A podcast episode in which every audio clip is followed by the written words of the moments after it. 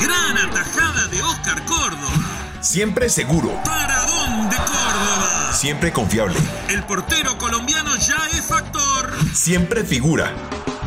Footbox Colombia, un podcast con Oscar Córdoba, exclusivo de Footbox.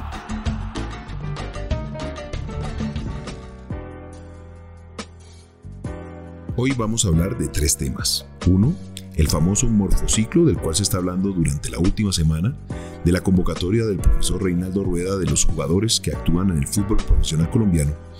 Dos, la adaptación de Juan Fernando Quintero al fútbol de la China. Y tres, qué acontece con nuestros jugadores colombianos en el Club Atlético Boca Juniors. Vamos a hablar de los morfociclos, este término que en los últimos días ha dado de qué hablar. Primero porque no conocíamos el término, bueno, por lo menos en lo personal, me tocó ir al diccionario y buscarlo. Y dos, porque no sabemos si vamos a convocar jugadores jóvenes o experimentados. En lo personal, me es indiferente. Aquí lo que estamos buscando es que la selección Colombia al final del ejercicio logre su clasificación a Qatar 2022. Me tocó vivirlo en carne propia cuando el Bolillo Gómez me tuvo apartado de la selección durante casi dos años y en la recta final de la clasificación a Francia 98 fui convocado para un partido contra Ecuador. Este partido casi que abrió la puerta para que Colombia lograra esa clasificación al final de esta etapa tan difícil de nuestra selección. Entonces vuelvo a lo mismo. Vamos a descartar jugadores jóvenes de 21 o 22 años que nos pueden dar una mano o también esos veteranos de 30, 32 que en determinado momento nos pueden dar esa opción clara de clasificar por su experiencia y haber jugado en muchas canchas del mundo, aprendiendo a manejar presión y en ciertos momentos hasta los errores que se cometen en el terreno de juego.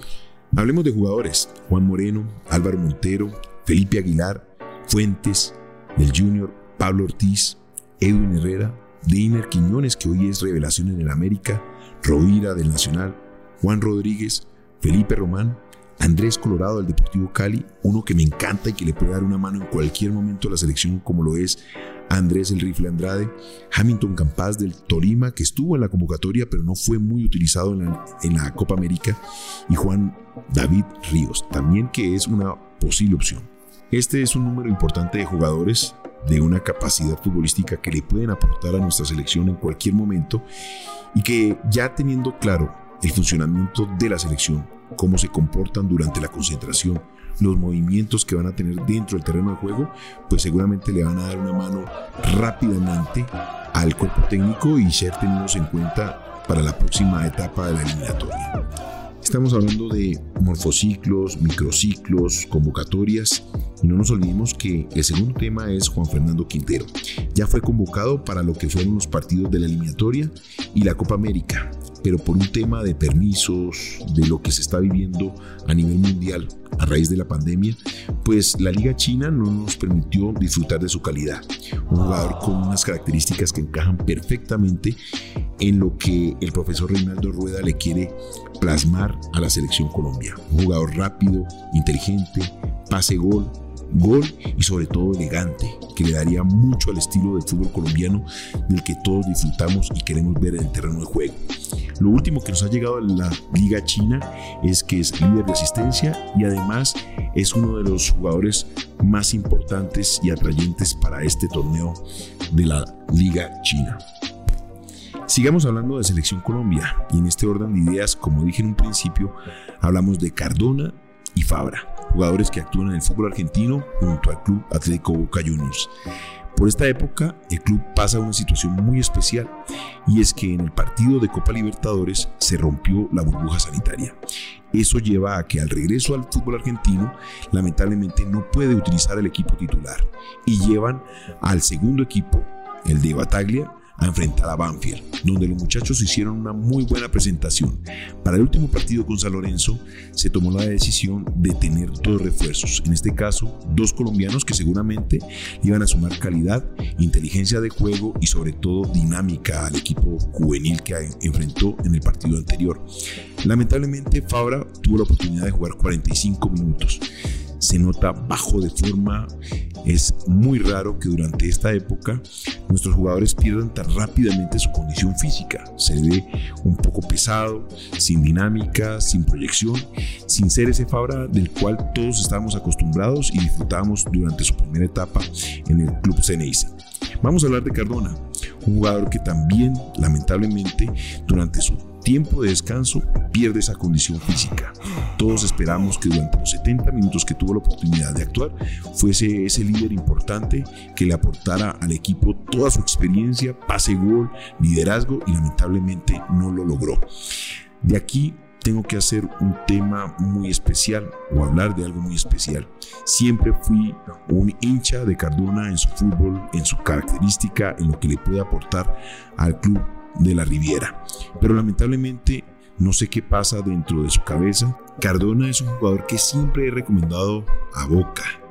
Me acuerdo que cuando regresé del fútbol turco fue esos jugadores que, a pesar de su corta edad, me llamó mucho la atención y que iba a ser para mí un reemplazo en proporción a lo que era Román para el hincha de Boca, por su estilo, por sus características, pero me he encontrado con una cantidad de elementos que me han decepcionado, sobre todo la última oportunidad, cuando termina la convocatoria de la Selección Colombia, era un partido para que Cardona regresara y le diera una mano que tanto necesitaba Boca para pasar a la próxima ronda de la Copa Libertadores y lamentablemente prefirió regresar a Colombia para estar con su familia y no enfrentar este reto tan bonito que era ese partido de Copa Libertadores, que seguramente ese nivel de compromiso le hubiese dado un espaldarazo de confianza a la comisión directiva para tomar la decisión y comprar definitivamente sus derechos de federativos.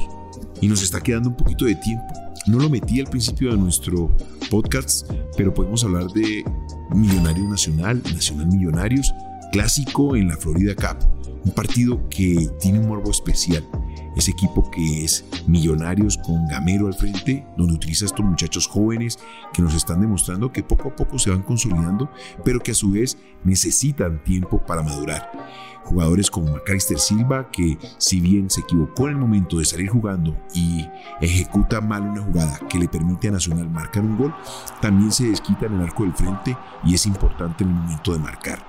En cuanto a Atlético Nacional, presentó en sociedad a un Dorlan Pavón, figura, figurón, con una capacidad física un rendimiento bastante importante que deja al hincha de Nacional muy contento y con mucha motivación para lo que va a ser el torneo el mismo Loco Alves que con los movimientos que hoy genera Atlético Nacional se ve más claro y un Harlan Barrera que partido tras partido va encontrando su parte física que seguramente si sabe aprovechar de alguna manera lo vamos a poder acercar a la selección Colombia absoluta de mayores. El rifle Andrade cumpliendo dentro de sus rangos y un Atlético Nacional que poco a poco va demostrando cosas interesantes.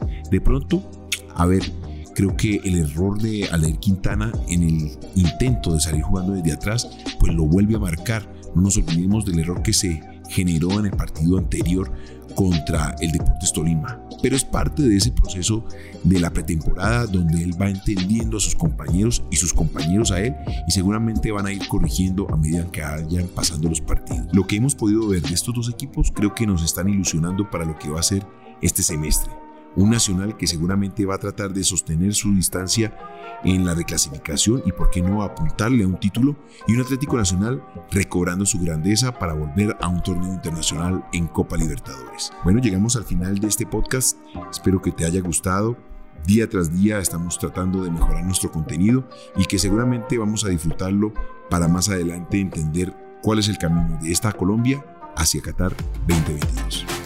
Esto fue Footbox Colombia con Oscar Córdoba, un podcast exclusivo de Footbox.